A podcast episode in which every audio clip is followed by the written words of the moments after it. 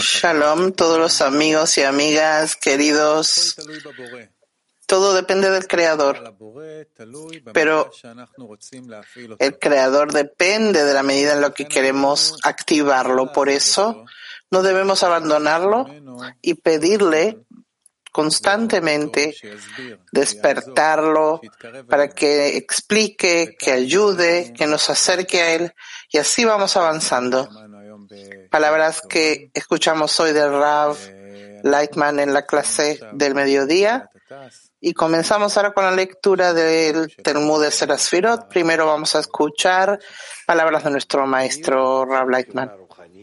Para la espiritualidad necesitas una sociedad espiritual que demanda de ti todo lo que necesitas y de esa forma tú atraes la luz que reforma y de esa forma te va llevando a trabajar contra tu propia naturaleza. Entonces, cuando entras a un acto espiritual, tu importancia está no que superaste tu deseo, sino en que te encuentras en semejanza con el superior. Y con eso no hay, ganancia, porque si hubiera, entonces sería con el deseo de recibir. Esto significa que uno eh, supera su ego y así adquiere eh, kelim de otorgamiento, la cualidad divina que Malhut se incluye con Bina. Entonces vamos a leer con el Talmud de Sara Sefirot. Eh, estamos en el volumen 4, capítulo 6.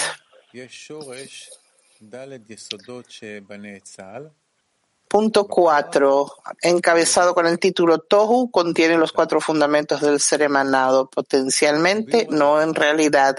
Punto 4, explicación. Es necesario tener un grado intermedio entre el emanador y el emanado, ya que la distancia entre ellos es como entre el cielo y la tierra. ¿Cómo puede uno iluminar en el otro y crearse el uno al otro? Cuando son dos extremos, si no hay nada cerca del emanador y cerca del emanado que se encuentre entre ellos y los conecta.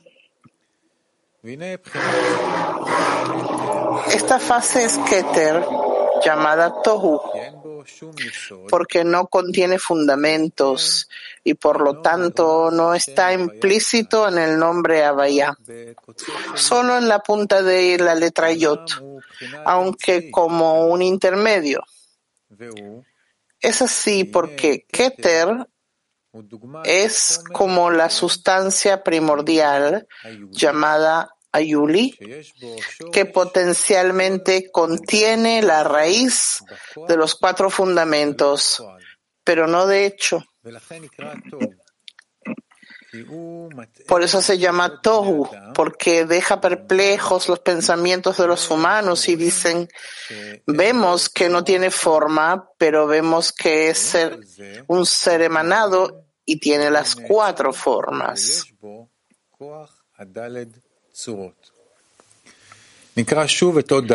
Vamos a volver a leer el punto 4. Explicación.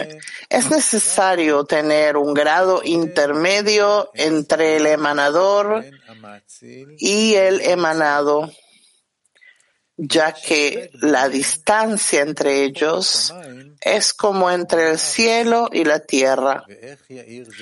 ¿Cómo puede uno iluminar en el otro y crearse el uno al otro cuando son dos extremos si no hay nada que se encuentre entre el emanador y el emanado y los conecta? Esta fase es Keter, llamada Tohu, porque no contiene fundamentos por lo tanto, no está implícito en el nombre Abaya, solo en la punta de la letra Yod, aunque como intermedio. Es así porque Keter es como la sustancia primordial llamada Yuli, que potencialmente contiene la raíz de los cuatro fundamentos, pero no de hecho. Se llama Tohu porque deja perplejos los pensamientos de los humanos y dicen, vemos que no tiene forma,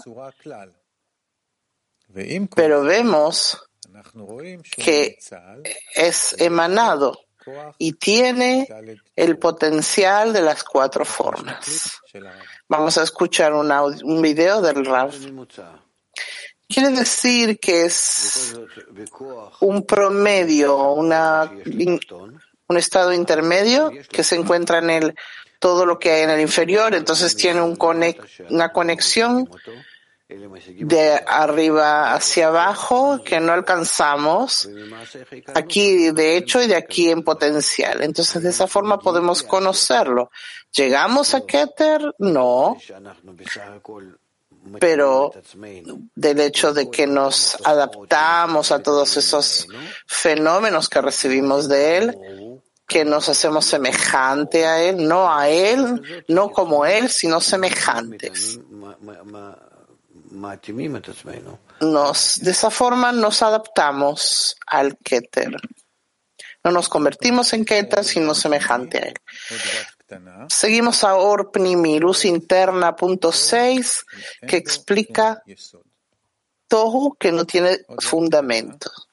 Punto 6 pequeño significa que las cuatro fases Huptum también se llaman cuatro fundamentos, porque no hay fase de ellas en Tohu. Punto siete pequeño. Explica, y con todo esto vemos que es emanado. Significa que ya salió del emanador que es en Sof llamado cero. Debes entender. Punto 8 pequeño que explica que tiene la potencia, en potencial las cuatro formas, punto 8 pequeño. Es decir, las cuatro fases Tum, también llamadas cuatro formas, sin embargo, solo existen en potencia, pero no en la realidad. Bou, que es vacío, es la chispa del creado, que contiene ya las raíces de las fases verdaderas, que es la expansión de Ein para hacer vasijas Kelim de golpe en la pantalla. Las cuatro fases de la luz directa que se expandieron desde Ein Sof están vestidas con la luz retornante que asciende de abajo hacia arriba y el Atzmut de Ein Sof está vestido con esta luz retornante como Rosh de un grado. Sin embargo, estos Kelim se llaman Shorashim de los Kelim, o sea, raíces de vasijas, pero no se completan sino solo después de su expansión por debajo de la pantalla. Vamos a escuchar a nuestro Rav que nos explica. Trata de transmitirnos cuántas fases hay, discernimientos, grados en el camino entre el emanador y el emanado, hasta que mientras estamos aquí abajo y hasta que alcanzamos la fuerza superior en nuestras formas, en nuestras cualidades, en nuestros kelim, llegamos a la forma del creador, creador. Y luego tenemos la pregunta, si lo que conseguimos es realmente en la medida algo que va acorde con la, con la forma superior. Digamos que alcancé todo. ¿Qué es todo? Que yo algo siento que está dentro de mis kelim, luces, vasijas, cualidades. ¿Qué hay en eso de, esa raíz superior que yo pueda decir ¿Qué observo yo de qué siento yo dentro de mis kelim? ¿Cómo puedo, en la mayor medida posible, imaginarlo a través de los sentidos, sensaciones, medidas, limitaciones, etcétera? Punto 5, palabras de Ari titulado Keter podría describirse como emanado en relación con Ein Sof y como el emanador en relación con los emanados. Punto 5.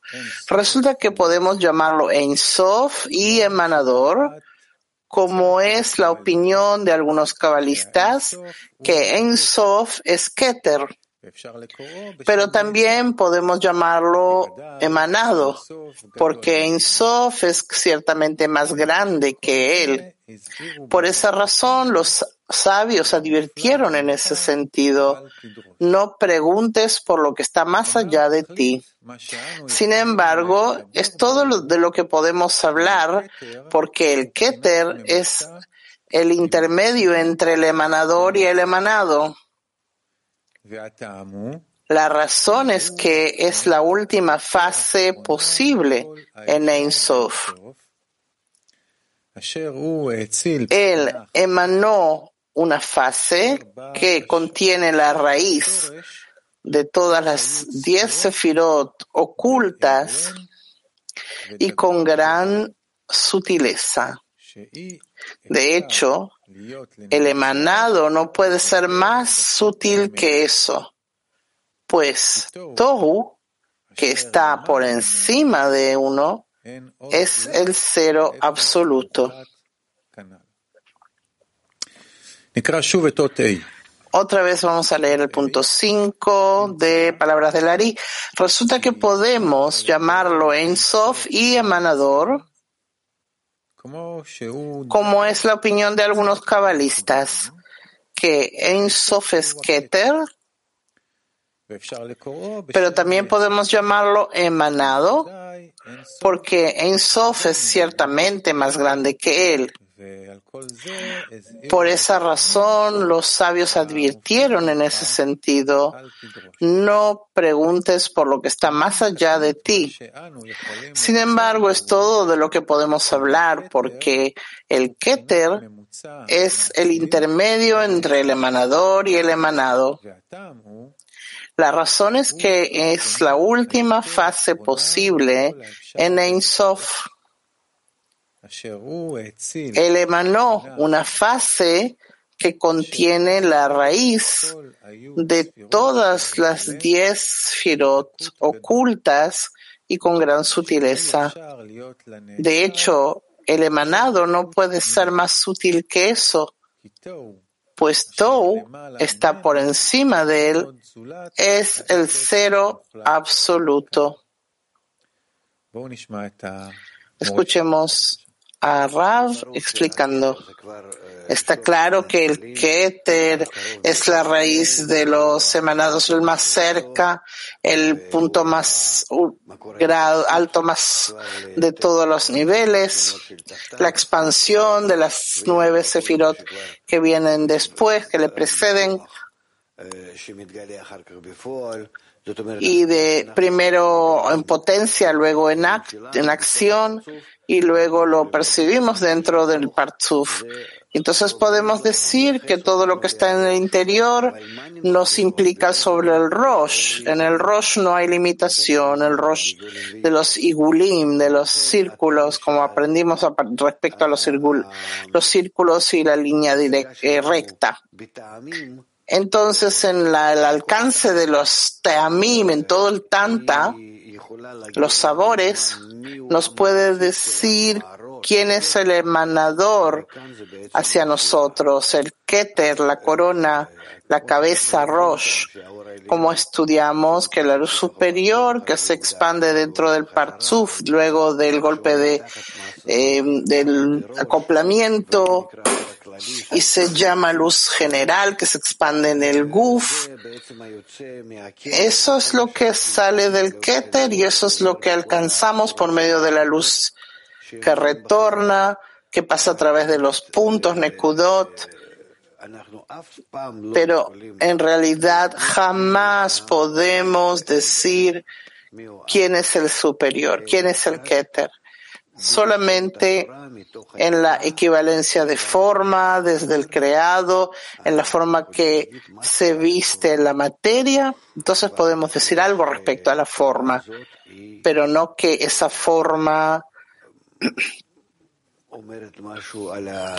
pueda decir algo respecto al emanador, sino únicamente en relación a nosotros que somos la parte inferior de en relación a Keter.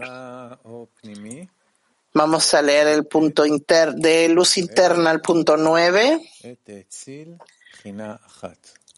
que explica cuando emanó una fase. Punto 9, la luz interna, Orpnimi, llamada Bou, porque ya se llama Rosh del grado.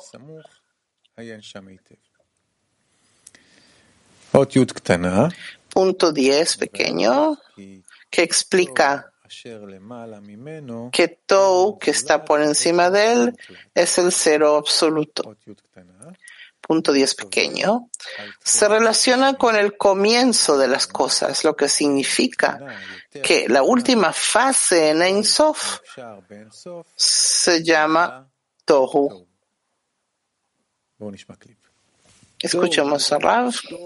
Tohu es, viene de Tohu, que aquí se encuentra por un lado Tohe, o sea, eh, se asombra, reflexiona, ven y ve, aún no es alcance. Y Tohu es como nos dice que se relaciona con el comienzo de las cosas que ya es lo más cercano a los creados, pero todavía está Tohu y Bohu, que son partes que se relacionan al creador respecto al creado, que es en cuanto al Bohu, que es algo más alejado. Es lo que se llama Bohu, como dice aquí, con respecto al Bohu, que se llama el Rosh del grado. Y, y, nos explica que hay algunos cabalistas que dicen así, otros dicen otra forma. Todo depende de la medida en la que nos referimos a esto. Es difícil discernir con nuestro lenguaje propio estos estados. ¿Cómo definir esto en la medida que podemos hablar de forma precisa? En definitiva, eso no se relaciona con nuestro nivel. Nosotros nos encontramos a niveles inferiores. Y Keter está lejano para nuestro alcance, como decimos, solo a través de, nos, te conocemos a través de tus actos. Punto seis, palabras del Ari, titulado Keter contiene dos fases. La última fase de Ensof, que emanó una segunda fase, que es el Shoresh, la raíz de los emanados. Punto seis. Palabras del Ari. Por lo tanto, esta fase tiene dos grados. El primero es el más bajo de todas las fases de Ensof. Por ejemplo, es como si dijéramos que es Malhut en Malhut, aunque no es así. Eso es porque no hay ninguna imagen o allí, en absoluto. Solo lo decimos para aclarar. Ese grado más bajo en Ein Sof contiene todo lo anterior y recibe de todos. Como se sabe que Malhut recibe de todos. Este grado inferior emanó la segunda fase, que es el grado más alto en todos los emanados. Contiene la raíz, el shoresh de todos los emanados y les otorga a todos. Por lo tanto, el más pequeño de todos los emanadores emanó el mejor de todos los emanados. Y no hay otro grado entre ellos porque después de ese emanador no hay emanado más cercano y similar a él que este. Otra vez punto 6, palabras de Lari. Por lo tanto, esta fase tiene dos grados. El primero es el más bajo de todas las fases de Ein Sof. Por ejemplo, es como si dijéramos que es Malhut en Malhut, aunque no es así. Eso es porque no hay ninguna imagen o sefirá allí. Solo lo decimos por motivos de claridad. Ese grado más bajo en Ein Sof contiene todo lo anterior y recibe de todos, como se sabe que Malhut recibe de todos. Este grado inferior emanó la segunda fase, que es el grado más alto en todos los seres emanados, que contiene la raíz, el shoresh, de todos los emanados y les otorga a todos. Por lo tanto, el más pequeño de todos los emanadores emanó el mejor de todos los emanados y no hay otro grado entre ellos porque después de ese emanador no hay emanado más cercano y similar a él que este. Escuchemos un video. Ven, Ein Sof tiene está el Tohu y Bohu y los nueve inferiores. Esta parte que se llama Tohu está relacionada con el Ein Sof, pero está por debajo del Ein Sof. El pasaje a Bohu, que está en el nivel de Keter del, del grado y los nueve inferiores del grado. Así está repartido. Lo que nos quiere decir es que hay un límite entre donde dejamos de sentir, de, pensar, y como que es algo que no se encuentra en nuestra frecuencia, que está por encima, que está como una causa, pero no algo que se puede alcanzar no efecto. Punto siete palabras del Ari. Titulado La fase del emanador en Keter se llama Atik y la fase Shoresh, raíz de los emanados en Keter, se llama Arich Anpin. Punto 7. Estas dos fases son en realidad una fase llamada Keter, los cabalistas se refirieron a ella como en Sof con respecto a una fase en ella. y algunos cabalistas la llamaron Keter con respecto a la segunda fase en ella, contada como una de las diez sefirot. Sin embargo, nosotros no pensamos como ellos ni como los otros, sino que es una fase intermedia entre Ensof y los emanados y tiene la fase de Ensof y la fase de los emanados. Estas dos fases se llaman Atik y Arihampin y ambos se llaman Keter, como lo conocemos. Vamos a leer otra vez el punto 7, palabras del Ari. Estas dos fases son en realidad una fase llamada Keter. Los cabalistas se refirieron a ella como Ein Sof con respecto a la fase primera en ella y algunos cabalistas la llamaron Keter con respecto a la segunda fase, contada como una de las diez Sefirot. Sin embargo, nosotros no pensamos como ellos ni como los otros, sino que es una fase intermedia entre Ein Sof y los emanados y tiene una fase de Ensof y una fase de los emanados. Estas dos fases se llaman Atik y Arihampin y ambos se llaman Keter.